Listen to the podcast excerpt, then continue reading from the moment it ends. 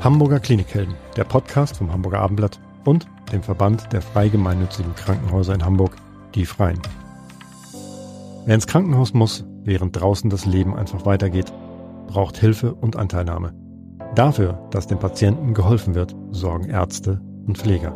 Aber es gibt noch viel mehr Klinikhelden, die alles dafür tun, dass es den Menschen schnell wieder besser geht. Jule Bleier und Elisabeth Jessen stellen sie in diesem Podcast vor.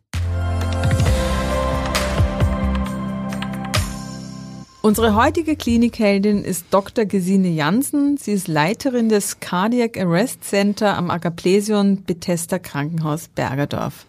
Guten Tag, Frau Jansen. Hallo, vielen Dank für die Einladung. Jetzt müssen Sie uns gleich mal erklären, was das eigentlich bedeutet, Ihr Center. Was heißt das übersetzt und was machen Sie da?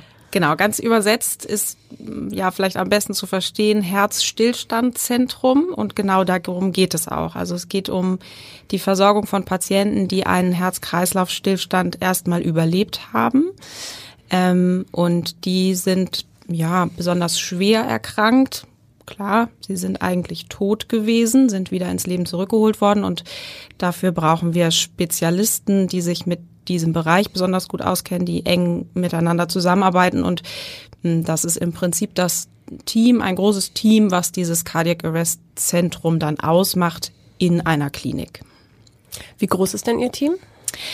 Hm, kann man gar nicht so an einer bestimmten Pati äh, Personenzahl festmachen. Es ist so, dass ein Intensivmediziner, ein Notfallmediziner, ein Herzspezialist, Radiologen, also die sich mit bildgebenden Verfahren auskennen, Neurologen, das große Team bilden, die aber nicht alle zum gleichen Zeitpunkt am Patientenbett stehen, sondern es gibt verschiedene Phasen, die der Patient in der Betreuung durchläuft und Je nach Phase sind dann die beteiligten Personen vor Ort. Pflegekräfte spielen natürlich auch eine sehr große Rolle. Und welches ist Ihre Fachrichtung?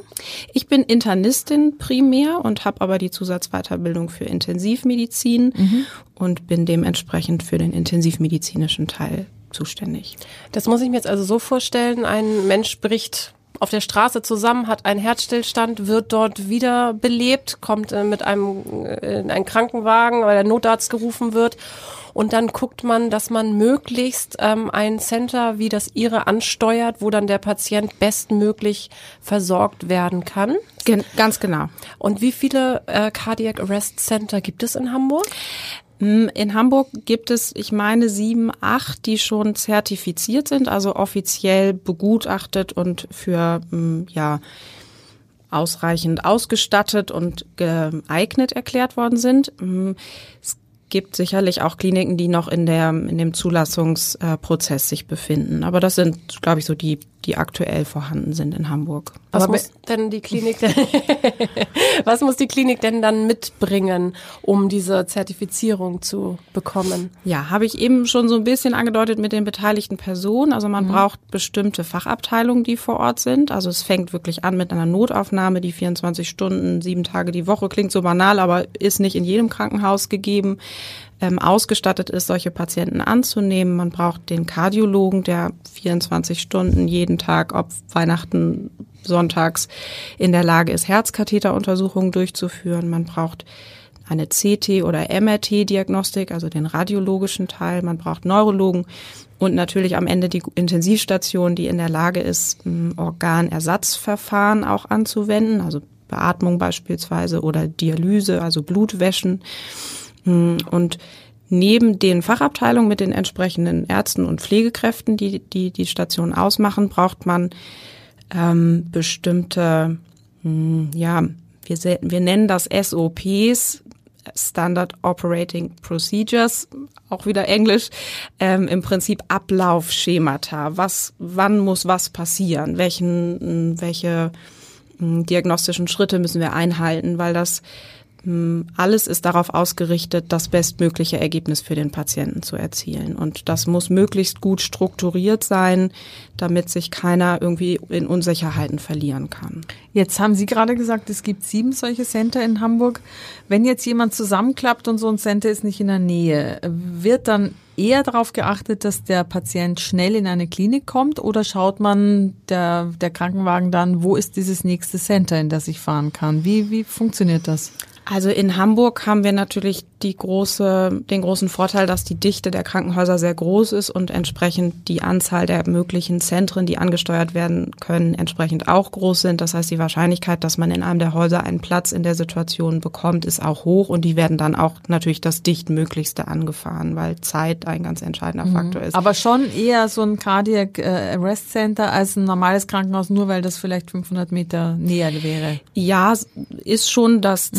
Ziel, einfach weil man weiß, dass die Strukturen in den Häusern mhm. entsprechend ähm, besser sind. Aber in einem großen Flächenland kann es natürlich Klar. auch notwendig sein, erstmal das erste Haus anzufahren, zu gucken, ob man irgendwie eine Stabilität erreichen kann und vielleicht eine sekundäre Weiterverlegung dann anstrebt. Was passiert dann bei Ihnen, wenn dieser Patient kommt? Der wird ja wahrscheinlich angekündigt. Mhm. Ähm, jetzt in den nächsten Minuten kommt äh, der Notfallwagen mit so einem Patienten an. Wie formieren Sie sich? Was, äh, welche Mechanismen greifen da? Weil es ist ja wahrscheinlich der Faktor Zeit, der die größte Rolle spielt. Ganz genau. Der ist absolut entscheidend. Wir kriegen wirklich, wie es manchmal im Fernsehen so ist, den Anruf, in zehn Minuten kommt der Notarzt mit einem reanimierten Patienten, Patientin. Hm, dieses, diese Nachricht kommt in der Notaufnahme an, auf einem bestimmten Telefon, das die Leitstelle in Hamburg und auch die äh, Notärzte kennen diese Nummer, können dort also direkt anrufen. Und die Kollegin oder der Kollege, der den Anruf dann entgegennimmt, gibt diese Information an mich in dem Fall weiter als die Intensivstationsbetreuende, an den Kardiologen, an die ähm, Kollegen in der Notaufnahme.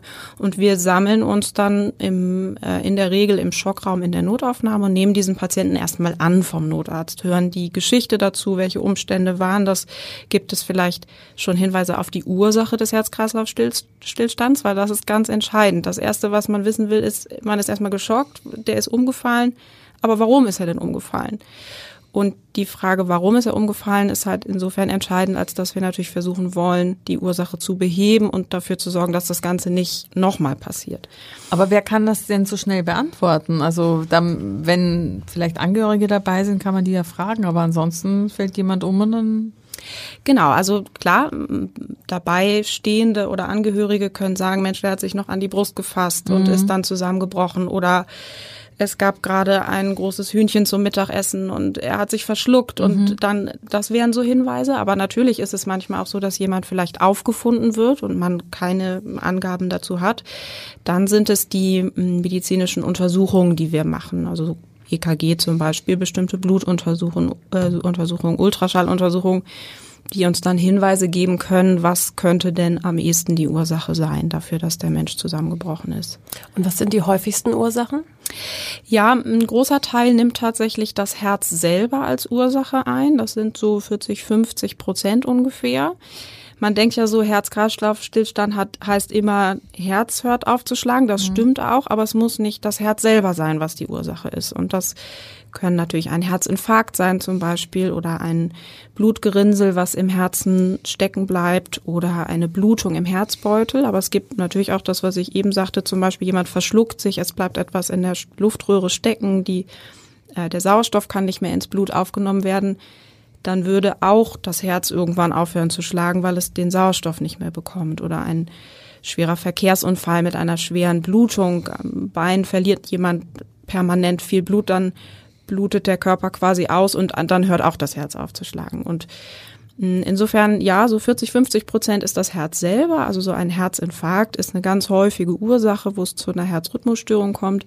Und die anderen 50 Prozent ungefähr sind andere Ursachen, wie Beispiele, die ich eben genannt habe.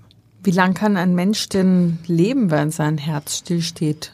Weil der ist dann ja auch eine Weile schon zu Ihnen unterwegs im Krankenwagen im Zweifel. Ja, die Frage ist gut. Wie lange kann ein Mensch leben, wenn das Herz stillsteht? Nicht so lange. Dann lebt man nicht. Genau. Ja. Ähm, also es ist schwierig zu beantworten, weil es auch sehr von der Ursache abhängt und es hängt sehr davon ab, wie schnell wird eine Wiederbelebung begonnen. Mhm. Hm, da ist wieder Zeit die Frage. Je kürzer, desto besser und desto höher ist auch die Wahrscheinlichkeit, dass das jemand ähm, übersteht. Wenn die Reanimation, also die Wiederbelebungsmaßnahmen als solche sehr lange dauern, aber die ganze Zeit eine ärztliche Betreuung, pflegerische Betreuung, vielleicht auch schon in der Klinik noch die Wiederbelebungsmaßnahmen fortgeführt werden, dann kann das durchaus auch mal eins, zwei, drei Stunden gehen. Ähm, Aber man muss sich natürlich dessen bewusst sein, dass die Wahrscheinlichkeit, dass aus so einer Situation jemand unbeschadet herauskommt oder nur geringfügige Einschränkungen vielleicht zurückbehält, sehr gering sind.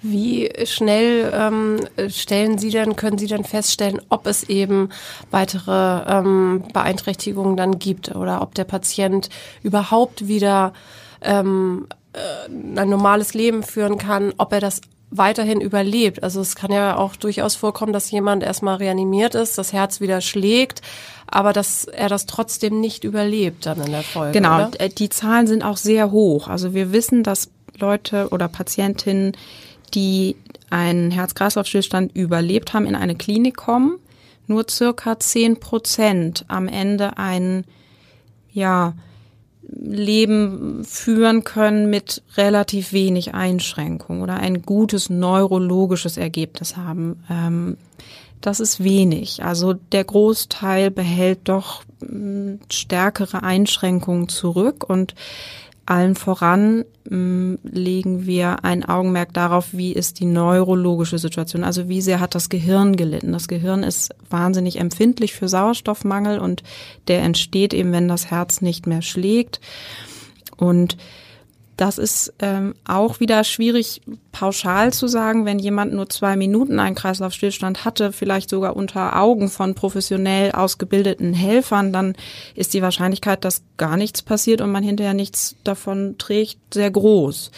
Je länger das geht, desto höher ist auch die Wahrscheinlichkeit, dass Schäden entstehen und ja, deswegen kann man es nicht so pauschal sagen, aber man sollte sich schon mehrere Tage auch Zeit nehmen nach so einem Ereignis, um so eine erste Einschätzung treffen zu können. Manchmal sind aber auch Reha-Phasen über Wochen, Monate, manchmal auch Jahre notwendig und man sieht immer noch eine leichte Verbesserung, weil wir wissen, dass das Gehirn kann sich erholen zu einem gewissen Grad.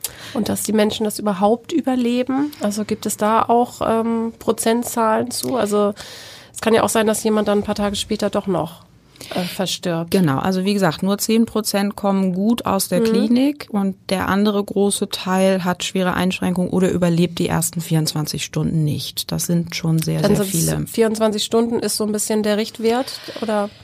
Ja, ich äh, tue mich immer ein bisschen schwer, mich so festzunageln. Das ist natürlich ist halt total verständlich. Ja. Genau, es mhm. wollen alle wissen, wie lange mhm. müssen wir jetzt bangen, wann ja. ist er über den Berg, wann können wir ein bisschen entspannen. Das ist, ich weiß, dass das auch wahnsinnig schwer sein muss, das auszuhalten, aber es ist, ich halte nicht so sehr was davon, das wirklich an einem bestimmten an einer bestimmten Zahl festzumachen. Aber sicher sind die ersten Stunden, die ersten ein, zwei, drei Tage schon entscheidend und geben so ein bisschen die Richtung an, in wie könnte es weitergehen. Es heißt ja immer, man kann gar nicht so viel falsch machen, wie wenn man gar nichts tut. Äh, wenn man in so eine Situation gerät, dass vor den eigenen Augen jemand zusammenklappt, mhm. was soll man dann machen? Wie reanimiert man? Was muss man auf jeden Fall tun? Dann hängen ja teilweise diese Defibrillatoren, schwieriges mhm. Wort, äh, in öffentlichen Gebäuden. Also wie verhalte ich mich richtig? Unser, ja. unser erster oder unser letzter Notfallkurs ist ja immer schon ja eine Weile her beim Führerschein. Die mit genau. dem Führerschein gemacht ja. und das ja. kann schon sehr lange her sein. Ja. Also Sie haben es schon selber gesagt, es, man kann nichts falsch machen. Das Einzige, was man falsch machen kann, ist nichts zu tun. Mhm. Das muss man ganz klar sagen. Man kann nichts falsch machen. Hm, es gibt so drei große Begriffe, die man sich versuchen kann zu merken oder versuchen sollte zu merken ist die Reihenfolge auch, in der ich etwas tue. Das ist, fängt an mit Prüfen, also jemand fällt neben mir um oder ich sehe, dass jemand reglos auf der Erde liegt. Prüfen, ansprechen, rütteln, sagen, hallo, hallo, hören Sie mich, was ist los, was ist mhm. los? Kommt keine Reaktion, ist das schon mal der erste große Hinweis dafür, dass jemand das Bewusstsein verloren hat. Ähm, und man prüft die Atmung. Ich weiß nicht, ich habe in meinem Führerscheinkurs auch noch gelernt, dass man den Puls tasten soll das, davon ist man ein bisschen abgekommen, weil das, finde ich, schon eine große Verantwortung mhm. ist. Wo Wie? denn überhaupt? Und bin ich sicher, ist das vielleicht mein eigener Puls, ja. den ich da fühle? Ist das der andere? Das, Wie prüfe ich den Atem? Ja, mh, atmet der Mensch halbwegs normal, sage ich mal. Also vielleicht schneller als normal oder etwas langsamer, aber ich sehe es, höre vielleicht auch einen Atem, der halbwegs regelmäßig läuft. Dann ist das eher kein Kreislaufstillstand habe ich so etwas wie gar keine Atmung. Jemand atmet gar nicht oder hat, wir nennen das Schnappatmung, also so einzelne tiefe Atemzüge. Das ist ein Zeichen dafür, dass der Kreislauf nicht mehr ausreicht. Mhm. Und dann ist es auch richtig, mit Wiederbelebungsmaßnahmen anzufangen. Aber kann ich das, kann ich das testen, wenn jemand gar nicht atmet? Also kriege ich das so mit? Halte ich meine Hand vor die Nase oder wie mache ich das? In der Regel steht der Mund auf. Ähm, aber ja, genau, das kann man machen. Die Hand davor halten, prüfen, ob man Luftstrom letztendlich merkt. Beim Ausatmen würde man das ja spüren. Und ob der Brustkorb sich bewegt. Jetzt ist es Winter mit dicken Jacken und so ist das vielleicht manchmal schwierig. Die kann man natürlich schnell zur Seite äh, ziehen, um das vielleicht besser zu sehen. Aber genau das ist es. Und im Zweifel fängt man an mit der Reanimation, weil jemand, der nicht bewusstlos ist oder der einen Kreislauf hat, der wird sich wehren der wird irgendwie okay. signalisieren, Entschuldigung, was machst du hier? Das brauchen wir nicht. Was mache ich dann als nächstes? Das ist dann der dritte. Der ja, dritte ich habe noch einen übersprungen. Ja. Okay, das wollen wir nämlich nicht Prüfen ist das erste. Mhm. Dann kommt Rufen, weil es hilft uns ja gar nichts, wenn wir dann anfangen zu reanimieren, aber niemandem Bescheid gesagt haben. Weil man das nicht durchhält, die Reanimierung, wenn keiner kommt. Absolut. Und wir brauchen ja den Arzt, die Ärztin, mhm. Pflegekräfte, die das Equipment dann mitbringen. Mhm. Das heißt also als nächstes, ich bin mir jetzt relativ sicher, der reagiert nicht, der tut nichts, er bewegt sich sich nicht, der atmet nicht. Ich rufe den Notarzt 112. Oder ich sage demjenigen, der vielleicht mit mir da steht, du in dem blauen Pullover 112 jetzt anrufen.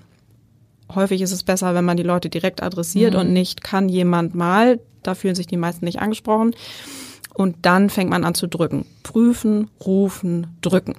Und wie drücke ich? Jetzt habe ich vielleicht schon die Winterjacke ein bisschen zur Seite gezogen, kurz um einmal die Atmung zu prüfen in die Mitte vom Brustbein, das untere Drittel und dann sagt man fünf bis sechs Zentimeter. Das ist so eine Orientierung. Keiner hat da natürlich ein Maßband und guckt, aber man muss den Brustkorb schon ein bisschen eindrücken. Da ist das Brustbein, da sind die Rippen. Erst dahinter ist das Herz. Und wir wollen ja das Herz massieren und nicht irgendwie die Rippen also nur so fünf bis bewegen. sechs Zentimeter tief reindrücken. Ganz genau, Sie. genau, mhm. genau, genau und ungefähr mit einer Geschwindigkeit von 100 Mal pro Minute. Das ist jetzt auch so ein bisschen so, ja, wie viel ist denn 100? Man ne, auf die Uhr gucken oder so eher nicht. Es gibt bestimmte Lieder. Staying Alive, ganz genau, ich, oder? genau. Ja. Bei YouTube, wenn man das so ein bisschen im Ohr hat, vielleicht so als Rhythmusgeber. Man neigt dazu viel zu schnell, äh, eine viel zu hohe Frequenz zu wählen. Aber wenn man das vielleicht so ein bisschen im Kopf hat in der maximalen Ausnahmesituation, muss man ja auch ganz klar sagen, das ist Stress für alle Beteiligten. Aber mhm. wenn man das schaffen könnte, wäre das gut.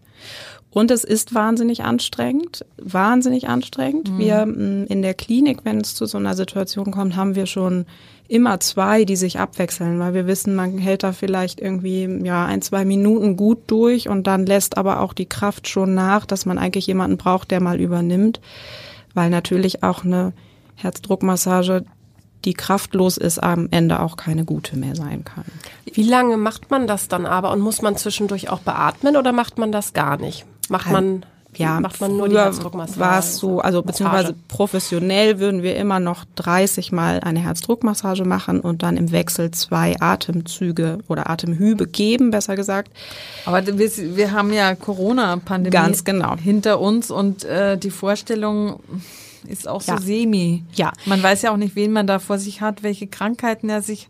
Also da bin ich jetzt, glaube ich, nicht die Einzige, die sich darüber Gedanken machen würde. Ich weiß von einer Kollegin, die Ärztin ist, äh, nicht, ja, nicht Kollegin, Freundin, Entschuldigung, ähm, die hat irgendwie so ein spezielles Set, was sie immer bei sich hat, was so quasi äh, so eine Trennung zwischen dem eigenen und dem fremden Mund ist. Ich weiß nicht, was das genau ist, ich habe es mir nie angeguckt, sie hat es nur erzählt. Ja, also ich bin absolut bei Ihnen, deswegen habe ich gesagt, professionell mhm. machen wir das. Draußen, ich würde es, glaube ich, auch selber nicht machen. Es gibt so Tücher zum Beispiel, ja. die man übers Gesicht mhm. legen kann mit einer kleinen Öffnung, wo man dann die Luft äh, durchpustet. Ähm, aber klar, man weiß nicht, wer das ist. Vielleicht, es muss ja nicht immer der Angehörige sein. Also mhm. muss man nicht machen. Wir wissen, dass eine gute Herzdruckmassage durchgehend auch zu guten Ergebnissen führt. Also nicht Angst haben vor, ich möchte nicht so gerne Mund zu Mund beatmen oder Mund zu Nase, deswegen mache ich lieber gar, gar nichts. nichts ja. Das wäre die falsche mhm. Entscheidung. Wann brauche ich denn diesen, jetzt muss ich ihn schon wieder sagen, Defibrillator? Wann benutzt man den? Ähm, es gibt interessanterweise, ich merke auch, es gibt immer mehr. Es gibt mhm. natürlich noch nicht überall welche, aber klar, wenn, wenn einer in der Nähe ist, gibt es, die sind alle automatisiert. Mhm. Also die sagen einem ganz genau, mit ganz einfach, was man zu tun hat. Das Gerät muss äh, Kontakt zur Brustwand bekommen über so äh, Klebeelektroden. Also nicht so nur weg mit der Jacke, sondern auch mit allem anderen. Ja, weil das Gerät selber einmal den Herzrhythmus erkennen muss oder lesen können muss, um zu sagen, ja, das ist ein Rhythmus, wo ein Elektroschock helfen kann oder nicht. Da gibt es auch Unterschiede. Mm, So dass man also diese Elektroden aufbringt und das Gerät einem dann eine sogenannte Rhythmusanalyse selbstständig vornimmt und auch sagt, äh, schockbarer Rhythmus, gehen Sie weg vom Patienten oder so und dann selber den Schock auch abgibt. Wenn es das gibt, absolut wichtig und äh, ja, ratenswert, das auch zu benutzen. Also besser als die eigene Herzdruckmassage. Nein, das ersetzt das nicht. Also so. Mhm. es ist ein, erge ein ergänzendes Gerät sozusagen. Denn ähm, der Schock, also der Elektroschock, kann vielleicht eine bösartige Herzrhythmusstörung beenden. Das heißt aber noch nicht sofort, dass der Kreislauf wieder mh, ausreichend vorhanden ist. Mh, Die Herzdruckmassage wird also dann ergänzt durch dieses Gerät. Da hätte ich aber wirklich Respekt vor. Also ähm, Herzdruckmassage haben Sie gesagt, da kann man nichts falsch machen und lieber machen, anstatt es zu lassen. Aber dann so ein Gerät da anzuschließen. Aber da sagen Sie auch, das Gerät würde äh, auch keinen Stoß abgeben, wenn es das nicht selber vorher rausgelesen hätte, dass das notwendig ist. Also auch Genau. da muss ich mir keine Sorgen machen, dass ich etwas falsch mache. Nein, auch da müssen sich keine Sorgen, dass Sie was falsch machen. Wenn die Sorge aber besteht, ich weiß nicht so richtig, wie ich damit umgehe, dann gu guckt man sich erstmal das Gerät an und beschäftigt sich damit und vergisst aber die Herzdruckmassage. Dann das Gerät lieber zur Seite lassen, weil das Entscheidende ist, dass wir versuchen mit der Herzdruckmassage das Herz zu massieren im wortwörtlichen Sinne und das Blut zumindest ja in geringer Menge durch den Körper und vor allen Dingen ins Gehirn zu pumpen. Also das hat die alleroberste Priorität. Wenn da noch jemand ist, dem man sagen kann, du, da hängt so ein Gerät, ich habe das gesehen, hol das mal bitte schnell, dann gerne dazu, aber nicht mm, ja aus mm, ja, dem Versuch zu starten, ich versuche das mit diesem Gerät, weil das ist ganz wichtig, das habe ich ganz oft gehört, aber dann keine Druckmassage Massage zu machen, das wäre nicht gut. Haben Sie eigentlich einen Überblick, wie häufig jemand einen Herzstillstand erleidet in Hamburg? Also passiert das täglich oder. Wie Also- oft wie oft haben Sie denn in der Klinik damit zu tun? Sie sitzen ja wahrscheinlich nicht den ganzen Tag da und warten, dass jemand eingeliefert wird. Sie haben ja noch andere Aufgaben. Genau, wir haben natürlich ganz viele andere Patienten, Patientinnen mit anderen äh, Krankheitsbildern, die auf der Intensivstation behandelt werden müssen. Also es ist nicht jeden Tag. Ähm, ehrlich gesagt habe ich keine Zahl im Kopf, wie oft das in Hamburg vorkommt. Hm, Ich denke schon häufiger, als man so denkt. Ähm, aber eine genaue Zahl habe ich jetzt nicht im Kopf.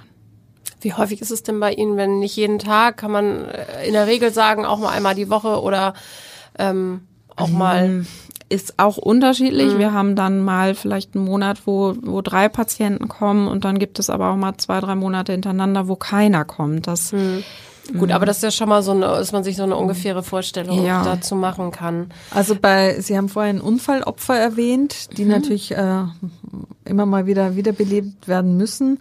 Aber wie ist denn so in der Regel das Alter Ihrer Patienten? Sind das eher ältere Leute? auch da kommt es auf die Ursache an. Ähm, Gerade jüngere Männer sind es dann häufig, die einen Herzinfarkt erleiden und ähm, im Rahmen dessen einen Herz-Kreislauf-Stillstand Jünger auftritt. ist dann was? Ja, ich würde mal sagen, so zwischen 40 und 60, so. Ähm, das andere Beispiel, das Verschlucken an der Kartoffel, kann natürlich auch im Altenheim auftreten bei jemandem, der vielleicht eine Schluckstörung hat und jenseits der 80 Jahre ist. Also es äh, hängt so ein bisschen an den Krankheitsbildern, die dann in einem bestimmten Altersbereich auftreten. Und mehr Männer als Frauen?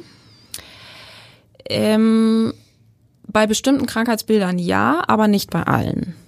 Welche sind das, wo es, also wo es mehr Männer sind? Herzinfarkt? Ja, würde ich schon sagen. Ja. Das haben wir Frauen ja immer noch geschafft, uns ein bisschen so vom, vom Leib zu halten.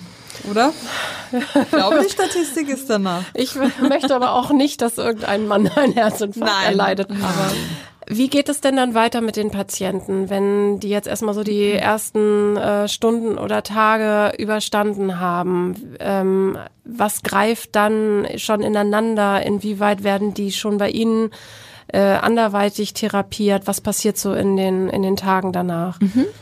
Also in der Regel ist es so, dass man im Rahmen dieser Wiederbelebungssituation auch intubiert und beatmet wird. Also ein Beatmungsschlauch in die Lunge eingeführt wird, ähm, so dass die Patienten bei uns auf der Intensivstation dann auch noch in einem man sagt immer künstlichem Koma sich befinden, das heißt also schlafend ähm, und weiter beatmet werden über ein Beatmungsgerät. Und neben der Behandlung der Ursache, wo wir verschiedene Medikamente geben, ist dann sind die ersten Schritte eigentlich diese Narkose langsam zurückzufahren, weil wir wissen wollen, wird derjenige oder diejenige wach?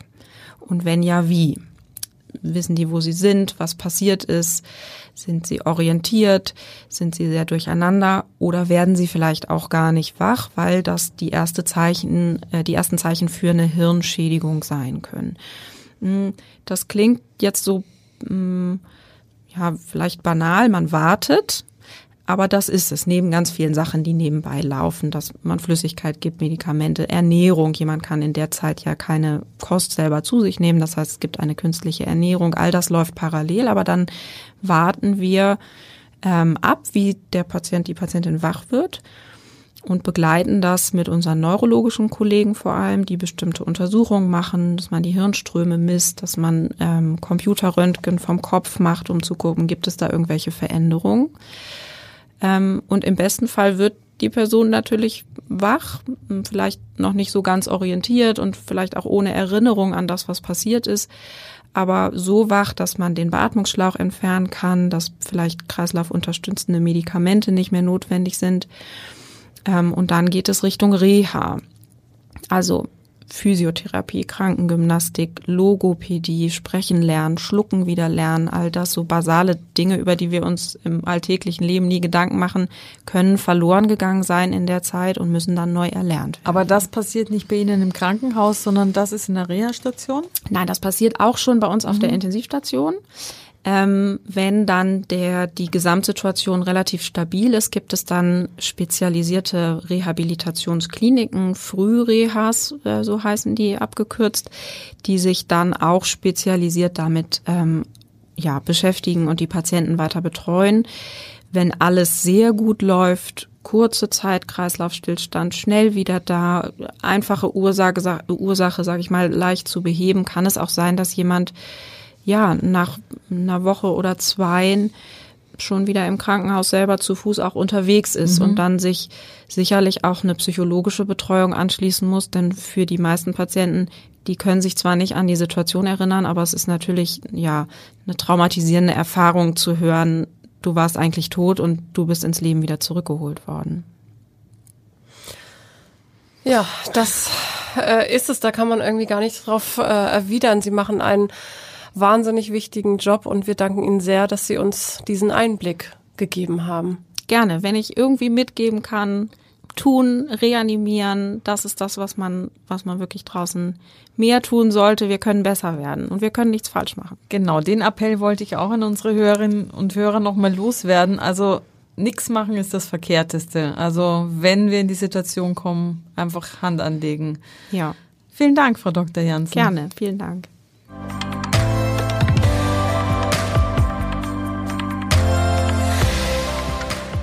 Weitere Podcasts vom Hamburger Abendblatt finden Sie auf abendblatt.de slash podcast.